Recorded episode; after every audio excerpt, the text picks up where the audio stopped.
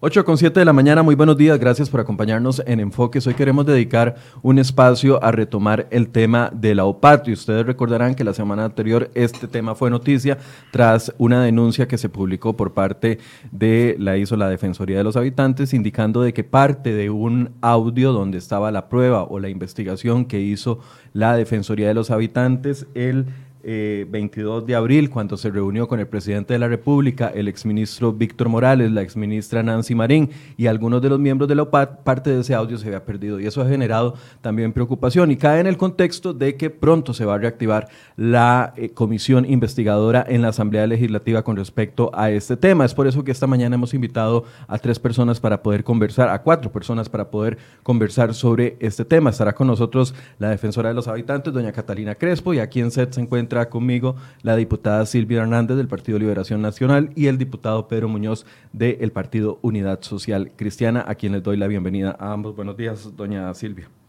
Buenos días, Michael. Un honor, un placer estar acá compartiendo en un tema que sin duda alguna reviste de importancia para las y los costarricenses. Un saludo a mi compañero diputado don Pedro Muñoz y eh, a quienes nos vayan a acompañar esta mañana. Don Pedro, buenos días. Muy buenos días caluroso saludo a la diputada Silvia Hernández. Siempre es un placer debatir con ella. Hoy no será la excepción. Y vamos a tener más adelante conectada vía telefónica también a la diputada Carolina Hidalgo del Partido Acción Ciudadana. Antes quiero presentarles eh, la portada de Cere Hoy, el día de hoy, donde eh, nuestro compañero Luis Valverde ha preparado un informe basado en este documento, que es la minuta la minuta de la reunión rescatada de la entrevista de la defensora. En este minuta sabemos de que hay una parte de ese audio que se perdió, pero ahí se revelan varias cosas importantes. Recordemos que en el contexto fueron las primeras declaraciones que dio el presidente de la República con respecto a esto.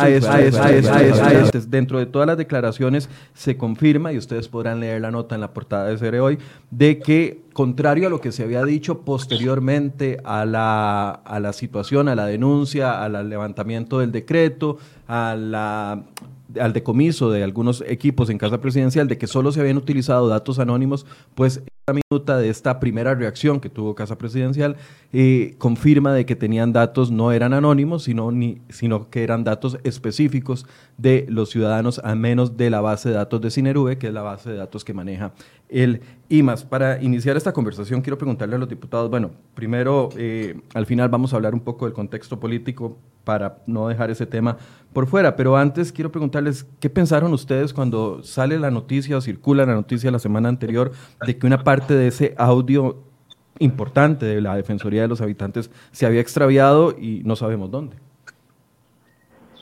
Voy a saludar, perdón, ya tenemos conectada a la defensora de los habitantes, doña Catalina Crespo. Buenos días, doña Catalina. Muy buenos días, buenos días Michael, buenos días señoras y señores diputados, muchas gracias. Y además los que nos están escuchando hoy, muchas gracias. Bien, eh, antes de comenzar, la pregunta que le hacía a doña Silvia, a don Pedro, ¿qué, ¿qué pensaron donde escucharon esa noticia por parte de la Defensoría de los Habitantes? Sí, muy buenos días, doña Catalina. Solamente para contextualizar, Michael, yo sé que ustedes le dedicaron y como país hemos dedicado mucho tiempo a este tema. Eh, es importante contextualizar ahora tal vez unos minutos o previamente por qué es que se dio paso a esta comisión y quiénes estamos integrándola. Tanto el diputado Pedro Muñoz como mi persona somos integrantes de la comisión investigadora que a raíz de las denuncias que se hicieron, inclusive por parte de este medio, al salir primero a la luz eh, la publicación de un decreto en el mes de febrero que hablaba de la posibilidad de accesos de datos sensibles, confidenciales de las personas, entiéndase, datos privados, pero que además, porque poco se ha hablado mucho de eso, eh, el decreto establecía inclusive en una parte de su redacción la posibilidad de contar con ayuda, la, unidad presidencial de análisis de datos, de ayuda económica tanto de entidades públicas como privadas. Digamos, los dos puntos sensibles que señalaba ese decreto, el cual dio una controversia país enorme, eh, que dio pie a que un decreto tuviera una vida de tan solo un día y se derogara por todas las presiones y manifestaciones y diría yo eh, incongruencias que tuvo el gobierno de la República en el momento de defender o refutar ese decreto. Más allá de eso, eh, la Asamblea Legislativa, así como la Fiscalía, la propia Defensoría, cada uno haciendo lo propio, dan paso a diferentes actuaciones. La Asamblea Legislativa conforma una comisión investigadora.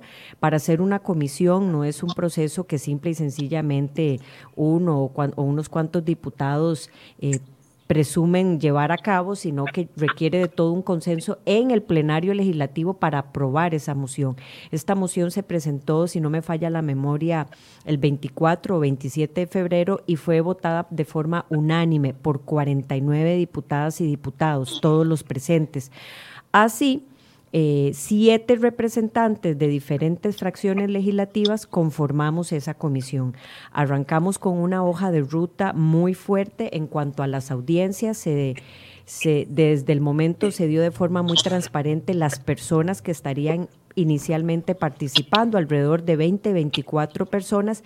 Entre ellas se solicita la presencia de la Defensoría de los Habitantes por la intervención que tuvo en Casa Presidencial, así como desde luego el ministro de la Presidencia de su momento, don Víctor Morales, viceministros, eh, funcionarios de la OPAT, presencia técnica también se puso en esa moción. Y bueno, tuvimos cinco audiencias. El espacio de febrero nos dio para cinco audiencias en donde de esos cinco, dos eh, dieron manifestaciones en la comisión, los tres restantes se abstuvieron de dar declaraciones, lo cual de forma muy lamentable eh, entorpeció o puede entorpecer ese proceso, para finalmente llegar a la fase de la pandemia, en donde lamentablemente de forma temporal todas, y esto quiero dejarlo muy claro, todas las comisiones de la Asamblea Legislativa se suspendieron. Recordemos que inclusive la Asamblea tuvo que aprobar de forma extraordinaria un cambio al, reglamento de la Asamblea para inclusive trabajar fuera del recinto parlamentario y trasladarnos a otro lugar. Enhorabuena, se retoman funciones poco a poco, entiéndase, en las comisiones. Estas comisiones de funcionamiento ordinario de la Asamblea retomaron de forma muy reciente. Hace dos semanas se instalaron y tan solo la semana pasada iniciaron. Así que nosotros estamos pronto a dar paso a esta eh, comisión investigadora que se conformó desde febrero para continuar con las audiencias y el trabajo. Lo que sucede con el audio que sale a la luz de forma muy reciente me parece que es un tema muy lamentable en cuanto al manejo de la información y no tengo duda de que las autoridades competentes tendrán que llevar a cabo una investigación para resolver si lo que falta o lo que da como resultado un faltante del audio es por un asunto técnico o por un asunto humano. Y si fuese un asunto humano, si es adrede o no. Y ahí me parece que...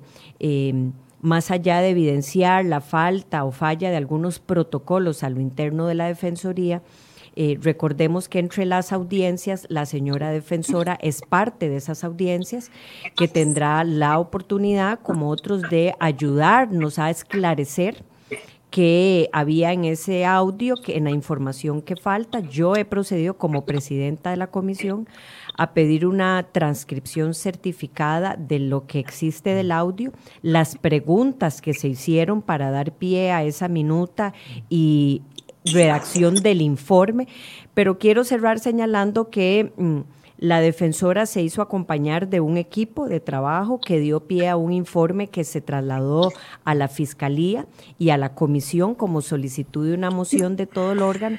Y bueno, ahora lo que faltará inclusive es ver si miembros de la Defensoría que acompañaron este equipo podrían también sumarse a las audiencias en razón de si existiese algún vacío que no se pueda llenar con la propia audiencia de la defensora y hay que llamar a otras personas que participaron de esa reunión. Don, Pedro, la misma pregunta. Primera pregunta es, ¿a dónde está la fiscalía en todo esto? Yo hubiera esperado que la fiscalía ya hubiera hecho una requisa, hubiera... Eh, tomado los aparatos que fueron utilizados para, para grabar hubiera entrevistado a las personas, se hubiera metido a la, defensoría, hubiera intervenido la, la, defensoría. Yo no entiendo cómo la fiscalía, y ojalá la fiscal general nos esté oyendo, yo no entiendo la inactividad de la fiscalía. Eso en primer lugar. En segundo lugar, tenemos que recordar que la defensoría y la defensora, la señora defensora, son los primeros en interactuar con el presidente de la, de la República y su equipo. Es decir, cuando la defensora actúa, la fiscalía no estaba en todo esto. Me parece recordar que es la propia Casa Presidencial que hace un acercamiento con la Defensoría. Mi interpretación es que en la arrogancia que caracteriza a la Casa Presidencial, ellos pensaron que se iban a bailar a la Defensoría. La Defensoría fue a hacer, su trabajo. Y creo además, y por eso el tema de la Fiscalía es muy importante, que ellos pensaron, la Casa Presidencial pensaron, que yendo a la Defensoría, voluntariamente, iban a evitar que entrara la Fiscalía. Entonces, ese audio que se perdió es un audio que se da en un contexto tal inicial, inicial donde el presidente habla con toda candidez y el equipo habla con toda candidez porque pensaban que se iban a poder bailar a la defensoría. Yo recuerdo, es más, yo le voy a decir a la defensora que nos está escuchando, yo pensé que se le iban a bailar también. Me, me disculpa, defensora, pero eso fue lo que yo pensé. Y me llevé una gratísima sorpresa cuando el viernes, creo, el viernes de la siguiente semana, la defensora saca un reporte, un informe categórico. Y ahí me pongo yo de pie y aplaudo la labor de la Defensoría. Y después viene la actuación de la Fiscalía. Y por eso quiero volver a cerrar con la Fiscalía. Aquí hay un delito hay que decirlo con todas las palabras. Aquí hay un delito. Y yo no entiendo cómo en presencia de un delito que tiene que ver con una investigación a un poder de la República, la Fiscalía está cruzada de brazos. Eso no es aceptable. Es indispensable que la Fiscalía se haga presente en la Defensoría, secuestre, esa es la palabra, secuestre las computadoras. Un allanamiento, dice Un allanamiento, un allanamiento. Como hizo en Casa Presidencial. Como hizo en la Casa Presidencial, la Defensoría, digo, la Fiscalía sabe de esta situación irregular desde marzo de este año. Y ya hoy es primero de junio, estamos a tres meses y la, y la Fiscalía está cruzada de brazos. A mí me parece que en este momento quien es negligente es la Fiscalía General de la República. Doña Catalina, tal vez eh, tal vez un, acercamiento inicial. Y la, y la, gran pregunta, ¿ustedes tienen determinado cómo se perdió esa sección de, del audio? ¿Es un audio completo que duraba cuántos minutos? Eh, ¿Qué parte se perdió, el principio, el final, el medio? Eh, ¿Se perdió, según su presunción, por qué situación? ¿Porque no se grabó o porque alguien lo borró? Porque eso es prácticamente lo que estamos planteando acá. Bueno, muchas gracias. Gracias, Michael. Gracias por la oportunidad, además, de, poder eh, explicarles así con full detalles, paso a paso, estos hechos. Y yo creo que es esencial. Eh, recordemos, el 21 de febrero, de febrero, CERE hoy publica el tema de la OPAD. Ese mismo día, la Defensoría de los Habitantes manda una solicitud de informe para ver, para que nos expliquen qué es lo que está pasando. El 24 de febrero, un par de días después, eh, tuvimos una reunión con Casa Presidencial donde estaba el señor presidente de la República, algunos de sus ministros y estaban algunos de los funcionarios de la OPAD. El 28 de febrero, la Defensoría hace una conferencia de prensa y presenta todas las conclusiones. El 29 de febrero ya que eh, ya se sabía que había un, un, tema con la fiscalía, nosotros inmediatamente trasladamos el, expediente, no, el expediente, el, la investigación, los resultados a la, a la fiscalía y ya lo hacemos público el 3 de marzo. El 3 de marzo se hace público, que ya está en la página de la Defensoría desde el 3 de marzo. El 4 de marzo, recordemos que esa semana ya había empezado la comisión a sesionar.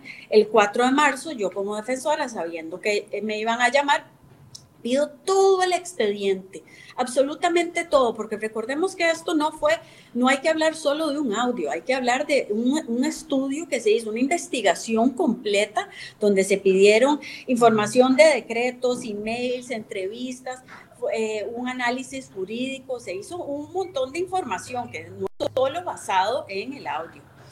El 4 de marzo empiezo yo a estudiar, empiezo a ver los detalles y me doy cuenta de que el audio le hace falta una pasa y que está, eh, y que está incompleto. usted se dio cuenta desde marzo, no, no, no la semana pasada. No, jamás. Es que se lo pregunto, señora defensora, porque un medio de comunicación, específicamente La Nación, el fin de semana publica una nota dando a entender de que esto se da porque eh, don Luis Salazar presentó un recurso de amparo pidiendo el audio y que usted se da cuenta cuando, cuando tiene que entregar el audio y no, y no lo entrega. Esa es la información que, deja ver la nota de la Nación.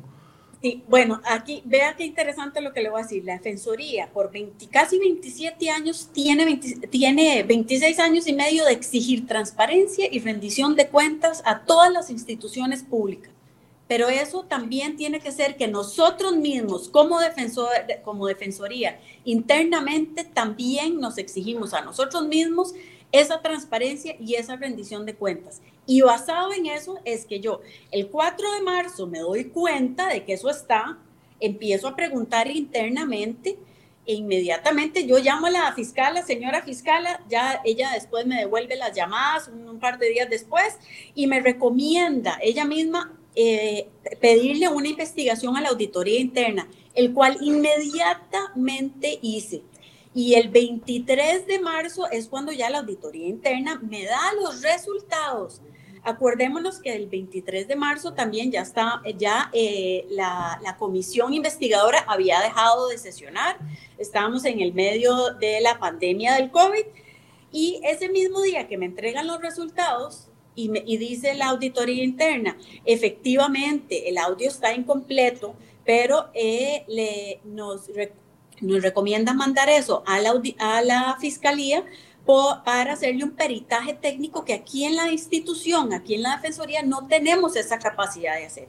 Y ese mismo día, 23 de marzo, yo, defensora de los habitantes, en aras de la transparencia y de rendición de cuentas, mandé eso y le hice un traslado inmediatamente a la fiscalía. Entonces, ahí es donde, donde estamos, digamos, los hechos. Eh, entonces, ahí es, ahí es más claro, espero que quede claro, los hechos, día a día, paso a paso, lo que pasó. Eh, ese, ese audio ya usted tiene determinado si le hace falta una parte importante. O sea, lo que tiene ese audio es la grabación de, todo lo que sucedió en esa reunión de don Víctor Morales, exministro, doña Nancy Marín, exministra, eh, el presidente de la República y Luis Salazar y, Diego Fernández. ¿Ya usted determinó eh, qué parte falta de ese audio? ¿Perdón? ¿Ya usted logró determinar qué falta de ese audio? ¿Qué parte es la que hace falta? Bueno, recordemos que eh, la, parte del audio que hace falta es la entrevista con el presidente de la República.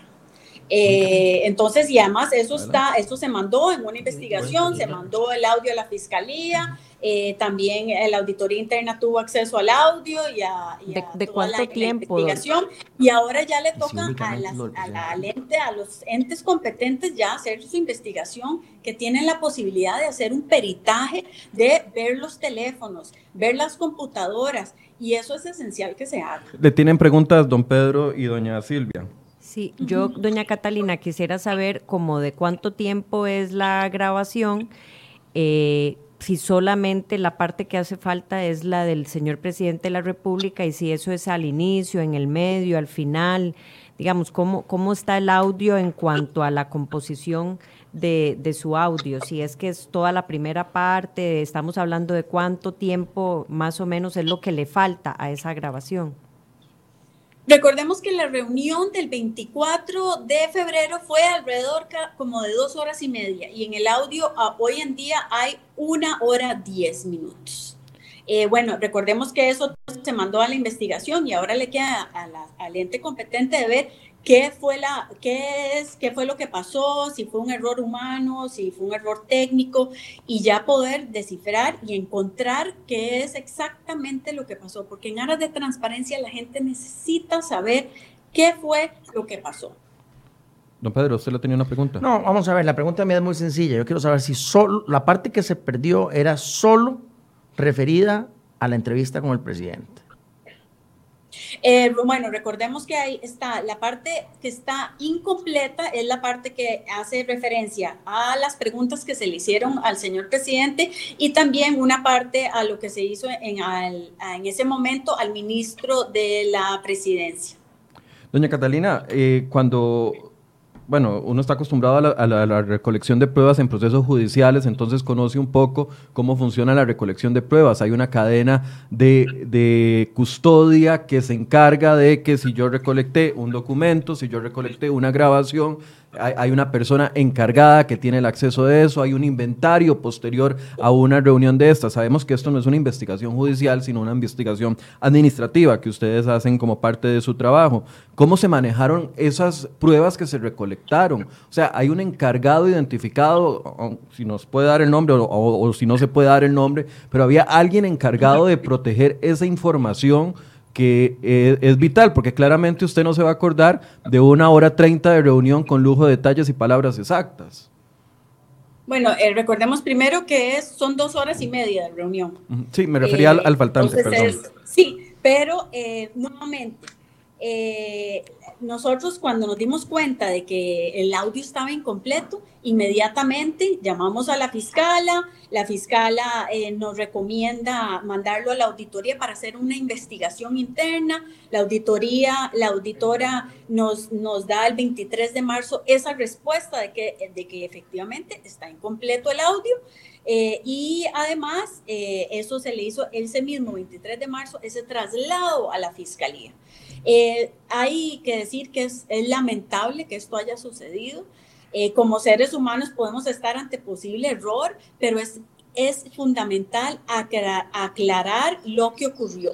También eh, nuevamente eh, hay, una, hay una segunda investigación de la auditoría interna que ahora está en proceso, que va a ver el, tema de los protocolos, de qué se hace internamente. Y además, aquí como Defensoría ya empezamos un proceso de, de protocolos para que, todo, para que esto, este episodio amargo no vuelva a pasar nunca más en esta institución. Eh, doña Catalina, perdón que insista.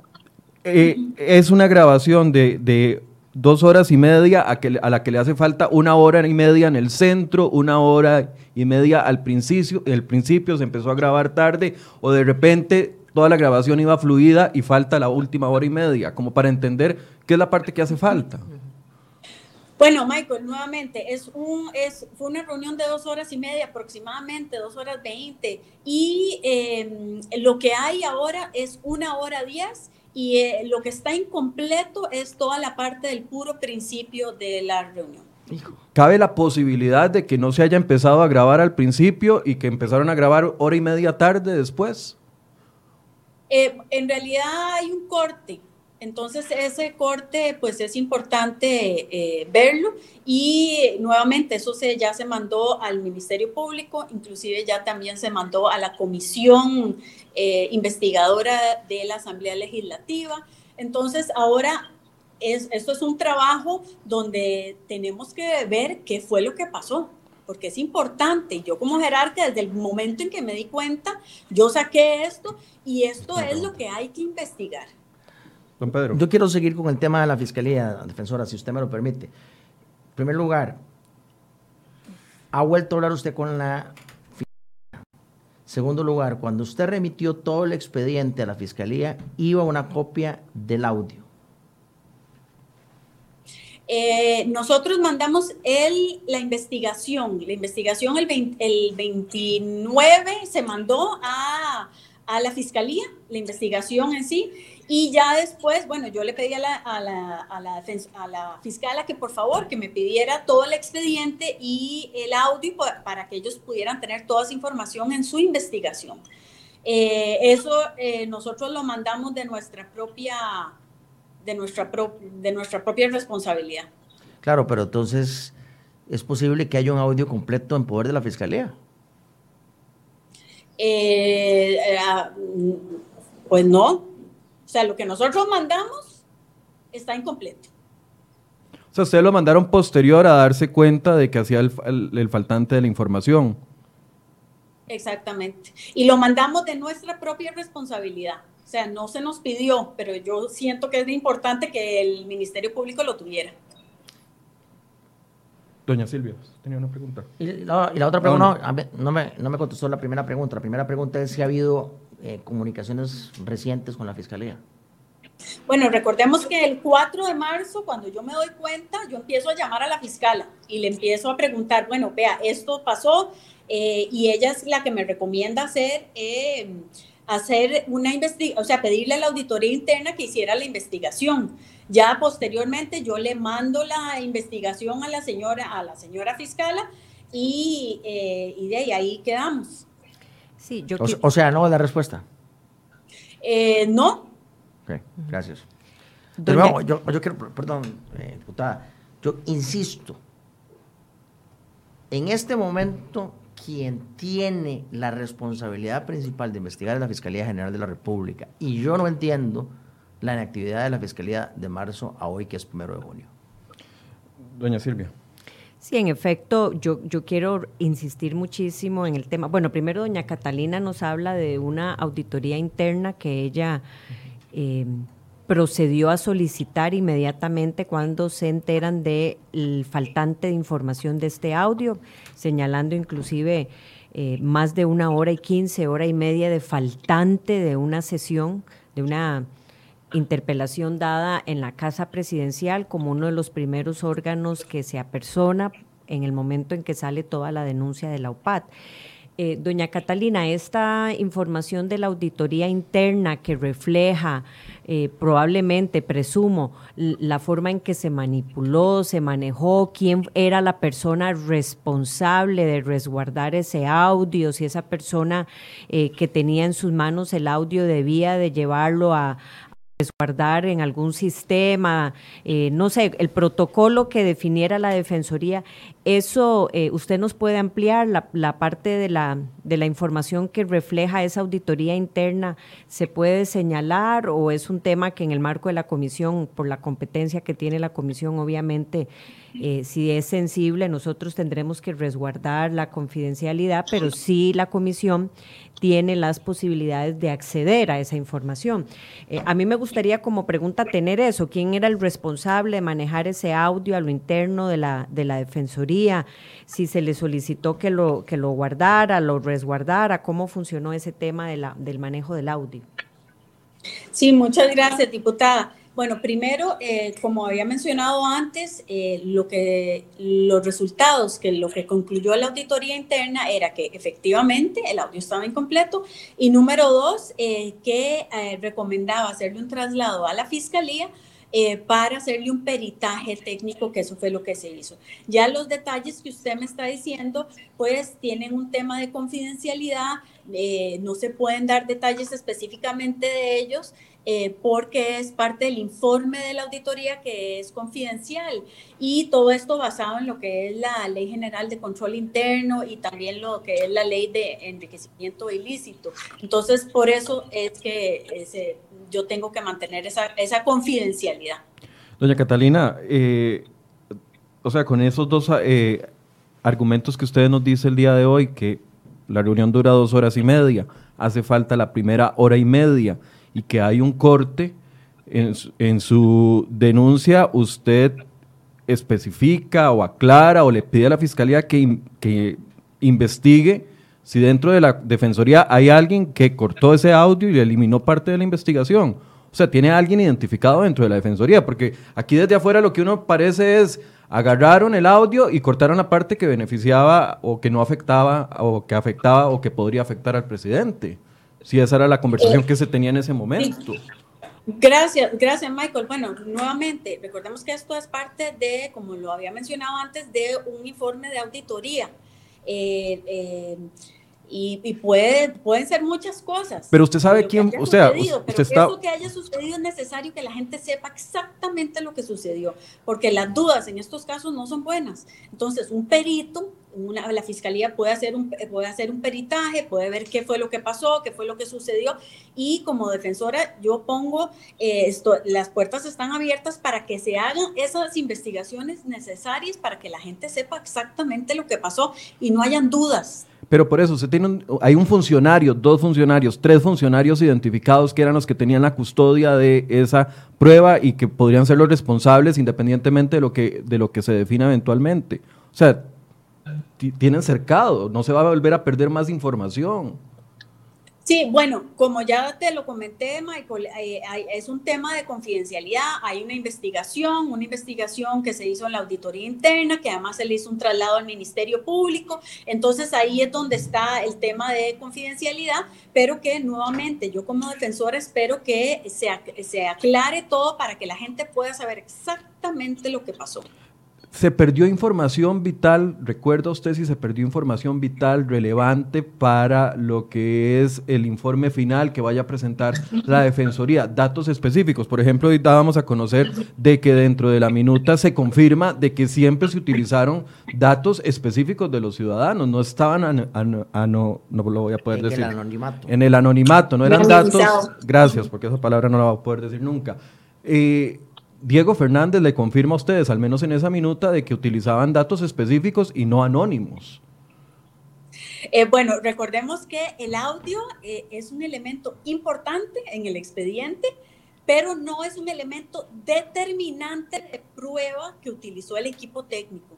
El equipo técnico, como mencioné al puro principio, utilizó entrevistas, un análisis jurídico, eh, pidieron emails, pidieron información, revisaron decretos. O sea, desde el punto de vista jurídico es donde hace eh, la Defensoría esta investigación y el audio nuevamente es un elemento importante en el expediente, pero no determinante. Entonces, las conclusiones en las cuales eh, salieron, en las cuales públicamente nosotros pusimos a la disposición de los y las habitantes, siguen sí, teniendo la fortaleza con que tuvieron desde el puro principio. O sea, ustedes ya no van a sacar un reporte nuevo. No, no vamos a sacar un reporte nuevo. Doña Silvia. Sí, yo quiero hacer mucho énfasis, Michael, en ese punto que, al que casualmente me iba a referir. Recordemos que ese audio lo cual es muy lamentable y debe sentarse responsabilidades sobre qué sucedió, sucedió, repito, error humano o técnico y si fue humano adrede o no. Eso tiene que quedar clarificado. Si la defensora dice que hay corte. Absolutamente, sí, eso tiene que quedar clarificado y da eh, pie para una interpretación muy sensible. Sin embargo, quiero señalar lo siguiente. El informe que presenta la Defensoría a la Comisión de la Asamblea Legislativa, a la Fiscalía como insumo, eh, surge de este audio y de una serie de revisiones que ellos hicieron. En otras palabras, puede estar faltando parte del audio y repito, debe de sentarse responsabilidades, pero no así la memoria de las personas que participaron en esa reunión. Entonces yo quisiera preguntarle a la Defensoría muy concretamente, si se llaman a testificar a los presentes de la Defensoría que estuvieron en la reunión en Casa Presidencial, ¿están en capacidad de suplir el faltante del audio a partir de lo que escucharon? Sí, recordemos también que hay una minuta y esa minuta, eh, que ya la Asamblea tiene acceso a esa minuta, al expediente entero y a esa minuta, y también eh, hoy también hizo un pedido de la minuta, ahí está puesto y firmado por todos los que fuimos ese día. Doña Catalina, pero la, minuta tiene una, dos, tres, cuatro, cinco, seis, siete, ocho, nueve, diez páginas. Eh, por un solo lado, con una letra promedio. Eh, aquí está todo lo que se hablaron en esas dos horas y media. No hace falta nada. Está recopilado todo, como una minuta, están recopilados muchos de los temas. Cualquier no, no existe una transcripción literal del, del, No es una transcripción literal, exactamente. Es una minuta. No es una transcripción literal. Pero nuevamente, eh, en el caso de que sea necesario volver a reconstruir, yo sé que el equipo de la Defensoría, el, equipo tan profesional que tenemos en la Defensoría, podría, podría sacar qué fue lo que se dijo exactamente, o por lo menos lo más cercano. No hay respaldos de nada. No, no hay respaldos. Solo se grabó con un único aparato. Solo se grabó con un único aparato. Ok, don Pedro. Sí, yo tengo una pregunta. El convenio de Casa Presidencial con Sinurube sigue vigente. ¿Qué está haciendo la Defensoría para evitar que la Casa Presidencial siga haciendo fiesta con los datos y que no siga recopilando datos? Es decir, yo no quiero simplemente llorar sobre la leche derramada, yo quiero, yo quiero que lo que se ha hecho mal no se vuelva a hacer mal y que se sienten las responsabilidades. Por eso quiero que la Fiscalía investigue, pero al mismo tiempo me parece que la Defensoría debería defendernos a los ciudadanos de que no se continúe con las prácticas del pasado. ¿Qué está haciendo la Defensoría al respecto? Muchas gracias, diputado. Eh, bueno, el tema de, lo, el, tema del Cinerube, que ha sido una de las preocupaciones de las más grandes que hemos tenido, donde ahí claramente se vio que se tenía eh, que se tuvo acceso a datos confidenciales. Uso ya eso lo verá la fiscalía, pero la defensoría ya pudo decir claramente en su investigación que se tuvo acceso a través de, del Cinerube. Eh, en este momento también la Defensoría le hizo un llamado al ente rector que tiene que hacer, que tiene que ver esto, que es la PRODAP. La PRODAP es el ente rector que se tiene que asegurar de que estos datos no se estén dando. Y nuevamente la Defensoría le hizo un llamado de atención a la PRODAP para que como ente rector en, el, en temas de, de confidencialidad de datos, pues quisiera el trabajo que que pues le corresponde. Eh, y nuevamente, otra vez, la investigación que, que dimos, eh, ahora con la investigación interna con el tema de este audio y que además fue trasladada y eh, seguiremos trabajando en lo que es la, la, confidencialidad, o sea, o, el resguardo de los datos confidenciales que son sumamente importantes. doña Catalina. Perdón, perdón, profesora, es que mi preocupación es, digamos, a hoy. Está hoy, eh, lo digo categóricamente, hoy el convenio entre la Casa Presidencial y Sinirube está vigente. ¿Cómo sabemos los habitantes que hoy la Casa Presidencial no está recibiendo datos sensibles hoy? Esa es la pregunta. Bueno, nuevamente, eso es un trabajo que ya la Defensoría dijo que esto es lo que está pasando Ahora es un trabajo que le toca a la Asamblea Legislativa con los insumos y el trabajo de la Defensoría y a la Fiscalía de ver qué es lo que está pasando y poder eh, definir. Y a la PRODAP, también es importante que, eh, que la PRODAP pase en este tema, porque la PRODAP es el ente rector en todo lo que son datos confidenciales. O sea, ahí es que qué credibilidad tiene la PRODAP si es un órgano político de, de, casa presidencial. Vea, vea, defensora, yo ahora que llegue al despacho le voy a hacer una solicitud formal de que por favor la Defensoría investigue si en este momento están llegando datos sensibles a la Casa Presidencial. Pero ahora que llegue el despacho le envío una carta. Doña Catalina, ¿por qué si usted sabía de esto desde marzo y lo denunció, por qué se da a conocer hasta la semana pasada?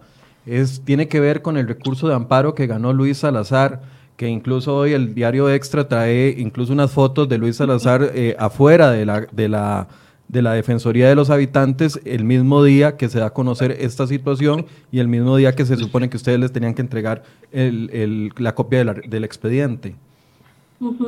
Eh, gracias, Michael. Es, importante aclarar que el recurso de amparo del señor eh, Salazar llegó el 21 de mayo y ese mismo día se le entregó toda la información, el expediente digital se le entregó. Pero repito, desde el 5 de mayo la presidenta de la comisión, eh, aquí con nosotros, la diputada Silvia Hernández, le dijo a CERE hoy que había que retomar la investigación. Y fue hasta el 25 de mayo que los diputados acuerdan extender el plazo de esta comisión y comenzar eh, de nuevo el trabajo. Y dos días después, la Defensoría emitió el comunicado de prensa. Ok, eh, para ir cerrando y darle una oportunidad de cierre a usted, eh, doña Catalina, ¿con qué se grabó ese audio? ¿Con un celular? Con, un, ¿Con una grabadora? Es un bien de la Defensoría, es un bien de una de las personas del equipo. Es un celular, ¿correcto? Sí, es un celular, se grabó con un celular. ¿De, de quién le pertenece? ¿A un particular o a la Defensoría? Eh, eso nuevamente es parte de la investigación que se está haciendo en la, en la, auditoría, bueno, que se hizo en la auditoría interna y que se trasladó al Ministerio Público y esperamos que eso se esclarezca lo más, lo más rápido posible para que se sienten las responsabilidades necesarias. Para cerrar eh, y darle la oportunidad de conversar, eh, de hacer un cierre, ¿quiénes estaban ahí presentes en esa reunión? El presidente Carlos Alvarado, don Víctor Morales Mora, ahora diputado del PAC, exministro doña Nancy Marín, doña Silvia Lara, también entiendo. ¿Usted? Sí. ¿Y quién eh, más? Bueno, también estaba el señor Diego Fernández. Eh, después llamaron al señor Salazar, el presidente, el señor presidente llamó al señor Salazar, eh, y de parte de la Defensoría nos encontrábamos yo, la defensora de los habitantes, la señora Hazel Díaz, la señora eh, Catalina Delgado, que es la directora de jurídicos. ¿Quién es Hazel eh, Díaz, perdón? Eh, ella es la directora de, de, Gobernanza Pública. Ajá. La segunda persona que me mencionó, perdón. Catalina Delgado, que es la, la directora de jurídicos. Después estaba su periodista. que es el periodista. Eh, estaba también Guillermo Bonilla, que es el especialista de temas de transparencia y del índice de transparencia aquí de la Defensoría de los Habitantes. La señora Wendy Durán, que es una profesional de defensa, y ya. Ok. Eh, no nos puede entonces decir si el celular con que se grabó el audio es de la Defensoría. Nuevamente, eso es parte de la investigación y es parte del informe de la auditoría. Eh, un cierre, señora eh, defensora, y, los diputados también para avanzar en otros temas que tenemos hoy. Sí, eh, yo creo que uno de los cierres más importantes es que como país nadie está por encima de la ley y que la Defensoría de los Habitantes, así como le exige a las demás instituciones públicas transparencia y rendición de cuentas, así es como también nosotros mismos nos tenemos que exigir lo mismo que pedimos. No es solo decir hablar lo que se quiere, sino hacer lo que, lo que se pide también. Y eh, aquí estamos dando el ejemplo como, eh, como Institución Nacional de Derechos Humanos. ¿Alguno de los diputados quiere decirle algo a la defensora? Sí, yo a la defensora no, yo tal vez ah, como cierre el tema. Ok, muchas gracias, doña Catalina, por el espacio. Gracias. Sí, a mí me parece que en este tema, Michael, para los costarricenses, las y los costarricenses que están escuchando, eh, hay, hay algo más del contexto que es vital en este tema. Lo primero es que hay una serie de elementos como que la UPAD llevó tan solo en los primeros días en la que se estaba analizando esta situación que tiene que ver de nuevo con no solo acceso a datos privados de las personas, sino corroborar o determinar el uso que se le estaba dando y que se le ha dado a esos datos privados de las personas, pero adicionalmente si se ha determinar si se manipuló o no información para tener una unidad presidencial de análisis de datos funcionando en Casa Presidencial. El decreto que dio pie a esto formalmente es un decreto que se firmó desde octubre del 2019. Se publica hasta en el mes de febrero. Cuando ya lleva año y medio funcionando. Cuando previamente llevaba más de un año funcionando esta unidad en Casa Presidencial, con recurso humano de la Presidencia de la República, del Ministerio de la presidencia y de casa presidencial. De igual forma, el decreto utiliza información falsa, eso lo puedo decir porque ya está comprobado para eh, dar pie a eso. ¿Cuál es la información falsa? Asegurar que tenía el visto bueno del Ministerio de Planificación, que es quien avala cambios en estructuras organizativas de las instituciones, y así eh, una serie de información que esta comisión, como, como señalé, con solo cinco audiencias ha venido eh, recabando información de un conjunto de audiencias que se tiene que llevar a cabo. Lo otro muy importante es que no se nos puede olvidar que esta situación dio pie a que tan solo en los primeros días el ministro de la presidencia renunciara a su cargo, así como dos viceministros, el, el viceministro de Planificación, Daniel Soto, y Juan Alfaro, viceministro de Hacienda. Estas personas eh, salieron como consecuencia de la investigación que se estaba dando y desde luego los funcionarios que estaban en casa presidencial. Esto dio pie a un allanamiento de la propia casa presidencial y así a mí me parece que la Defensoría tiene que dar respuesta, sin duda alguna, del manejo de esta información, pero yo quiero insistir además en que esa reconstrucción de información se puede dar. Ya tenemos eh, claro las personas que participaron previamente por, la, por el informe que dio la Defensoría en, estas, en esta sesión, en esta interpelación a la presidencia de la República y a mí me parece que teniendo las preguntas que se hicieron se pueden dar. ¿Qué es lo que preocupa del faltante de ese audio? Bueno, vamos a ver, ciertamente son las primeras declaraciones que se dan en el marco de un tema sumamente polémico, país de seguridad de datos privados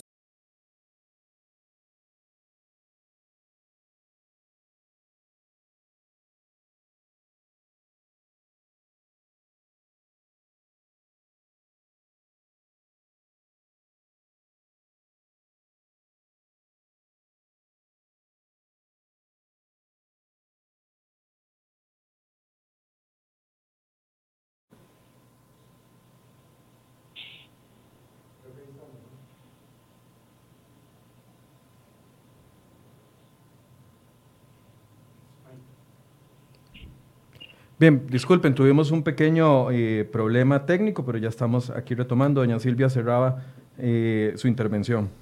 le doy la bienvenida a Carolina Hidalgo, diputada del Partido Acción Ciudadana, quien se conecta vía telefónica con nosotros en este momento. Doña Carolina, ¿tuvo oportunidad de escuchar a la defensora? Eh, sí, sobre relacionado sobre las últimas investigaciones de la Defensoría con el audio. Sí, señora. Nos decía, el programa? Nos, decía que eh, hora y media del audio es lo que está extraviado, que lo que era una reunión de dos horas y media, hora y media hace falta, hay un corte eh, y lo que se perdió fue la primera parte donde estaban las declaraciones que les dio el presidente Alvarado. ¿Cuál es su lectura sobre este tema? Me parece que, eh, eh, bueno, es una pena, una lástima que la Defensoría extraviara esta, este audio porque es muy importante que todo lo que haya mm, acotado, recopilado la Defensoría, pues esté de manera íntegra para análisis tanto de la Comisión como también de las entidades judiciales. Por supuesto, además, recordemos que la Defensoría de los Habitantes es una entidad fundamental eh, para mm, justamente el resguardo de los derechos humanos en Costa Rica y que la imagen de esta institución se vea deteriorada por eh, una falta tal vez de pericia en esta ocasión, pues es lamentable. Yo espero que cuanto antes eh, puedan encontrar el audio o bien se sienten responsabilidades al respecto y por supuesto se puede hacer o transparentar la minuta y todo lo que ahí aconteció por la relevancia del caso. Usted, eh, porque dice falta de pericia, ¿usted presume entonces de que es un error eh, de alguien de la, de la Defensoría? Me parece que ha sido justamente eh, lo que se ha comunicado de parte de la Defensoría quienes así lo han planteado, porque ha sido un asunto más que hasta donde entiendo identificó la auditoría interna y que por eso se han realizado las denuncias correspondientes. Pero al menos de la información que yo he recibido, entiendo que fue un asunto interno de la Defensoría. ¿Qué, información ha recibido, doña Carolina? Compártala. Digo, a lo que me refiero que se ha comunicado en la prensa, porque este eh, comprendí, y si no me corrigen, que el audio lo grabaron eh, funcionarios y funcionarias de la Defensoría, que por supuesto han resguardado esta información, que elaboraron el informe y que posteriormente a lo interno de la Defensoría identificaron que el extravío del mismo. Así lo comprendí, no sé si estoy equivocado. No, no, no, es que como usted dijo, eh, así tengo información, pensé que tenía información que podía compartirnos adicionalmente. no, Michael, tengo la misma información que todas las y los costarricenses en este caso. Bien, que, bueno, Diputada, ¿cómo cree usted que esto viene a poner eh, la reactivación de la comisión investigadora? ¿Qué, ¿Piensa usted que le agrega más al, asunto? Eh, ¿Cuál es su lectura sobre eso? Eh, como lo dije al inicio, lo lamento porque me parece que entre más información y de manera transparente tenga la comisión, me parece que es el escenario adecuado, que no se tenga la totalidad de lo que levantó la Defensoría, pues desgraciadamente es un elemento que perjudica eventualmente la, la investigación o que al menos, sí, por... Eh, requerirá como mayor revisión, por ejemplo, de la minuta, como lo estaba diciendo la presidenta de la comisión, implicará llamar a audiencia a las y los funcionarios que estuvieron presentes para que den todo el detalle correspondiente. Entonces, pues dará más trabajo y lo preferible hubiera sido, por supuesto, que no se hubiera dado ningún extravío de la documentación o del audio y que nosotros tuviéramos la totalidad. Eh, ¿Quieren aportar algo? No, yo, yo quería hacer un cierre, pero, pero no sobre lo que está diciendo la diputada. Doña Carolina. ¿A quién, saludo? una conclusión sobre este tema. Esperemos que la comisión avance. Eh, sé que la presidenta de la comisión hará un excelente trabajo con un debate objetivo del mismo, lo mismo las compañeras y los compañeros, y ojalá también las entidades judiciales puedan avanzar de la mejor manera con la investigación de este caso. Muchas gracias, doña Carolina Hidalgo, diputada del Partido Acción Ciudadana, que nos da su impresión sobre este tema. Conclusiones. Bueno, yo quería preguntarles un poco del ambiente político, pero no sé si tenemos tiempo porque ya son las nueve y ustedes yo sé que se tienen que retirar. Bueno, yo, en mis conclusiones voy a meter un poquito del tema político. Adelante, porque han sucedido muchas cosas durante el fin de semana y también eh, al cierre de la semana anterior. Pero, vamos a ver, yo quiero hacer una conclusión legal y una, una conclusión política. La conclusión legal es muy sencilla. Le toca a la fiscalía comprometerse con este caso y no puede seguir cruzada de brazos.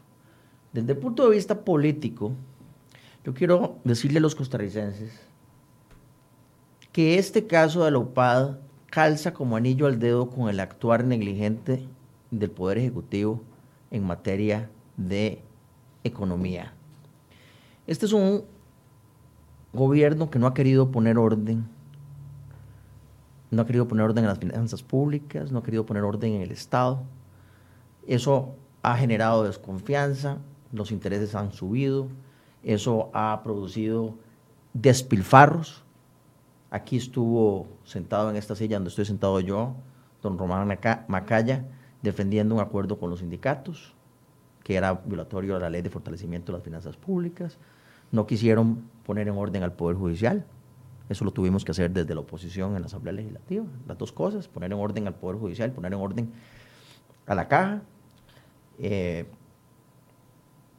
se salió de la regla fiscal de las municipalidades, lamentablemente con el apoyo de muchos diputados de todas las bancadas. Eh, el exministro, el propio exministro de Hacienda que se fue dice por que el Poder Ejecutivo se estaba dejando que las municipalidades se salieran de la regla fiscal, tampoco quería cumplir con la regla fiscal, así lo dijo en cuanto al Poder Ejecutivo, así lo dijo cuando lo interpelamos en febrero. Entonces, este es un gobierno que ha sido incapaz y no ha tenido la voluntad para poner orden. Ese es el problema fundamental de este gobierno. Paralelamente, crea esta unidad para hacer clientelismo político, tener información de los costarricenses para ir a hacer clientelismo político con esos costarricenses. Como no quiere ni puede hacer lo que tiene que hacer para ordenar la casa, busca granjearse el favor de ciertos costarricenses haciendo clientelismo político. Para eso fue creado esta unidad, creada esta unidad, y eso hay que entenderlo. ¿Para qué fue que existe esta unidad? Entonces, es la manera de tratar de no perder popularidad sin tener que hacer el trabajo. Por eso es que esta investigación es tan importante, se lo digo aquí a la presidenta de la comisión. Y si vemos además que una serie de funcionarios han ido a atestiguar, más bien han ido a no atestiguar porque se han escudado en el principio de presunción de inocencia. Los miembros de la OPAD, que fueron los, que fueron y no, dijeron nada. Los miembros de la OPAD, políticamente, políticamente hablando, esas personas que se abstienen de declarar no pueden seguir en la función pública, deben renunciar, porque un funcionario tiene la obligación de rendir cuentas de conformidad con la Constitución Política, artículo 11 de la Constitución Política. Es un cinismo de este gobierno que no quiere hacer la tarea que tiene que hacer en materia fiscal, en materia económica. Por eso es que el desempleo se ha erosionado de la manera como se ha erosionado. Y para enfrentar la situación política, armen una unidad ilegal en la casa presidencial a cargo del presidente de la República para poder hacer clientelismo político. ese es el contexto político. Esto así es como calza esta unidad dentro del contexto político general. Y eso hay que decirlo con todas las palabras para que los costarricenses podamos entender cuál es la relevancia de esta investigación que está liderando la diputada Hernández desde la Asamblea Legislativa y que tiene que liderar la Fiscalía General de la República desde el Poder Judicial. Para quienes están preguntando, entonces, ¿qué decía el famoso audio? Bueno, no tenemos claridad de qué es lo que decía, pero sí existe esta minuta que ya está eh, publicada aparte en cereoy.com. Y nada más para darles una idea de qué eran las preguntas que se conversaban ahí. Por ejemplo, le preguntaban eh, uno de los puntos, antes del decreto se hizo acuerdo, directriz interna, ¿cómo fue que comenzó? Y don Carlos era el que empezaba contestando cada una de las preguntas. En este caso dice, no, no, tengo claridad si hay una formalización previa a eso o no. Cuando preguntan si el decreto fue derogado, es don Carlos el que responde. Cuando preguntan, ¿fue consultado oficialmente la Agencia de Protección de Datos? Don Carlos es el que responde y dice que no sabría, en la elaboración particular no sabría esa parte técnica. Cuando preguntan sobre eh, si se consultó a sociedad civil, don Carlos es el que responde. Entonces, eh, de la minuta se desprende que don Carlos Alvarado fue eh, una de las voces principales o la principal durante esta conversación con la Defensoría de los Habitantes. Y el punto específico que le señalaba al puro principio es cuando se pregunta eh, si en algún momento se utilizaron datos anónimos. la pregunta 20 dice, ustedes han utilizado hasta hoy al día datos anonimizados, ¿es correcto? Y Diego Fernández, que era el encargado del OPAD, dijo, no hemos utilizado muchos datos anónimos. Catalina Crespo le dice, no muchos, no o todos. Y Diego Fernández le responde, hemos utilizado particularmente esos en casos donde hay convenio. Doña Silvia. Sí, yo creo que, bueno, eso Michael que usted presenta como contexto es fundamental, es parte de lo que la comisión viene realizando. Yo quisiera señalar uno, un par de elementos aquí para conclusión. Lo primero es, eh, habrán personas que quizás se pregunten, ¿Qué tiene que ver en el medio de la situación tan compleja que está viviendo el país una investigación de, este tipo? Bueno, a mí me parece que muchísimo, más allá del contexto que acaba de plantear el diputado Muñoz, lo cierto del caso es que en este deterioro de confianza, recordemos que el gobierno de la República, previo al marco de la pandemia venía con un eh, desprestigio en la confianza de las y los costarricenses, en donde el tema de la UPAD vino a poner en evidencia o por lo menos poner sobre la mesa uno de los elementos más agudos que tuvo el gobierno, a tal punto que inclusive eh, llama o, señala que se realice todo un estudio de clima organizacional, de gobernanza a lo interno de la Casa Presidencial, donde le da una tarea a don Rodolfo Méndez Mata para elaborar ese estudio de clima de gobernanza ante eh, la ebullición alarmante que estaba sucediendo en ese momento. no podemos olvidar de nuevo que esto dio pie a que el ministro de la presidencia tuviese que renunciar a su puesto, dos viceministros de Estado, con solo dos semanas de haber iniciado toda la discusión en el marco de la creación de esta unidad presidencial de análisis de datos, desde que se descubrió porque ciertamente ya hay evidencia clara de que la unidad tenía eh, tiempo atrás de venirse desarrollando. Así las cosas, yo quiero señalar que la Asamblea Legislativa se, se dispuso a realizar una comisión investigadora eh, en un marco que es fundamental para la construcción de la confianza y de la gobernanza y de la institucional, institucionalidad de este país. De hecho, nos establecimos como norte, toda la comisión, un trabajo de dos meses a lo mucho. Desafortunadamente cayó el tema de la pandemia y quiero insistir, todas las comisiones se cerraron y ahora que se reanudan, nosotros tenemos y vamos a reactivar esta, esta esta investigación y la conclusión de lo que ha sucedido acá es relevante. Es relevante para el marco previo y para ahora, aún en la situación de emergencia que el país vive, las y los costarricenses no se pueden quedar con un vacío de que en la Asamblea Legislativa se desarrollan comisiones investigadoras de temas fundamentales y simple y sencillamente no llevan a ningún tema o no concluyen. Y eso no se va a hacer en la Asamblea Legislativa. Así, nosotros esperamos que la Defensoría, los diferentes actores que hagan falta llamar para eventualmente reconstruir ese vacío que existiese o no, porque repito, puede faltar el audio, eso se tiene que revisar, eso se tiene que investigar y tiene que dar a causas y consecuencias. Pero la memoria de las personas que participaron en esa sesión, que se desprenden una minuta y en un informe, también deberían de ayudar a reconstruir con las preguntas las respuestas que ahí se señalaron y tendrán a todas luces, a mi, a mi lectura, que ser llamados a esta comisión también para dar esas declaraciones. Pero además tienen una nueva arista. Ah, hubo mano, no voy a decir mano... Criminal, de Hubo mano... Se debe cuestionable en la desaparición de esa primera hora y media. Eso es una nueva arista que la, la, comisión va a tener que investigar. ¿Y a dónde está la fiscalía? Es mi pregunta. Es un tema, si hubo mano criminal, le corresponde a la fiscalía. Por eso yo insisto en ese tema. yo no entiendo a dónde ha estado la fiscalía en los últimos tres meses. Por último, en 20 segundos, yo sé que se tienen que ir. Eh, ¿Qué opinan de los cambios en gobierno y la llegada del nuevo ministro de Hacienda? Yo opino que mejor nos invite a otra ocasión. O sea, en 30 segundos no lo podemos hacer. Por mí yo me quedo más, pero yo sé que se tienen que ir. Así es, así es. No, no, yo digo que... Va a procesarlo. Ah, no, no, no, tenemos chance, para, es que no tenemos chance para, para hablar de algo tan importante. Pero básicamente se perdió la confianza. Es un gobierno que se contradice todos los días, se contradice con su fracción de gobierno, se, se, contradice el presidente de la República.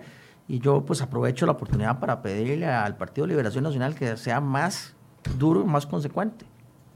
A mí me parece que la llegada de don Elian Villegas al Ministerio de Hacienda eh, lo encuentra él, aún con, con, su paso por la función pública, le, le augure, ojalá, eh, una llegada para trabajar en un ministerio que es vital en este momento. Lo cierto del caso es que don Elian llega con dos elementos. Lo primero, un Ministerio de Hacienda vital en la coyuntura en la que nos encontramos, prácticamente descabezado. Entiéndase, los roles opuestos de sus figuras más fuertes en el marco de lo que se llamó hueco presupuestario dio como resultado reciente que muchas de esas personas tuviesen que dejar la institución por ser destituidos eh, de forma reciente. Estamos hablando de crédito público, la propia figura de la Tesorería Nacional y así otras eh, posiciones claves en el ministerio.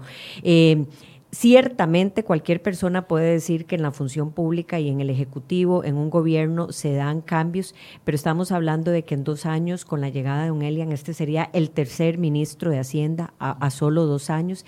Y finalmente, no deja de preocupar si esta decisión se da porque el partido de gobierno, el Partido Acción Ciudadana, quiera tener una incidencia más directa en la política fiscal y por ende llame a una persona más de su riñón, más cercana al gobierno y, y se, y preocupa que eso pueda perder cierta eh, independencia en la actuación eh, de política fiscal que en este momento el país está llevando adelante y requiere llevar adelante. Le tomo la palabra, diputado Muñoz, lo vamos a invitar para hablar solo de ese, de ese tema y a la diputada Silvia y a otros diputados que se quieren. por cierto. O llegó, sí, eso fue de última hora, 62 mil millones menos, eh, se suman a 170 mil millones anteriores.